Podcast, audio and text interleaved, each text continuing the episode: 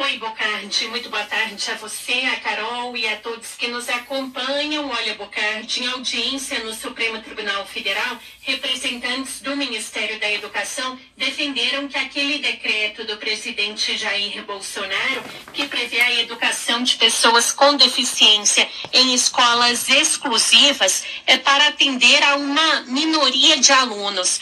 Para o MEC, a proposta é atender a uma parcela de estudantes com algum tipo de deficiência e que não conseguem acompanhar o ensino regular.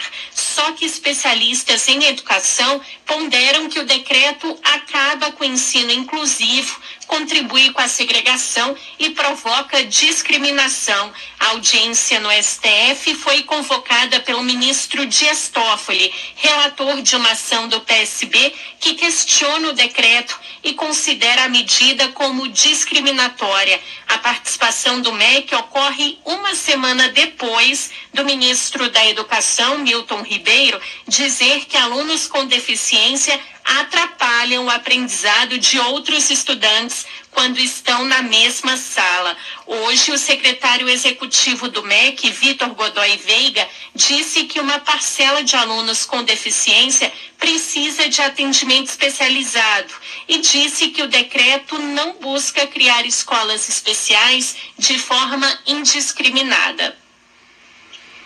Parcela desse grupo não se beneficia adequadamente das classes comuns, já que necessitam de um atendimento educacional especializado. É para essa parcela de indivíduos mais vulneráveis que a nova política tem um olhar especial. Não se busca com a nova política incentivar a criação indiscriminada de classes ou escolas especiais no Brasil, mas de se permitir a criação de uma pequena quantidade que seja suficiente para atendimento de uma minoria mais vulnerável. Em geral, a criação de classes especiais nas escolas comuns será suficiente para atendimento dessa parcela de estudantes. Durante o debate, o MEC demonstrou que dados do censo escolar do INEP de 2020 mostram que no ano passado havia 1 milhão e 300 mil matrículas de alunos com algum tipo de deficiência. Desse total, 134 mil estudantes estavam em escolas exclusivas e 21 mil em escolas comuns. Mas, para integrante do movimento PSB Inclusão e advogada do partido, Luciana Trindade, o ensino especial é uma metodologia ultrapassada. A proposta apresentada pela Presidência da República traz de volta o modelo ultrapassado e descartado não apenas pelas próprias pessoas com deficiência, mas por toda a academia. Ao contrário do que disse o ministro da Educação, os alunos com deficiência não atrapalham ninguém.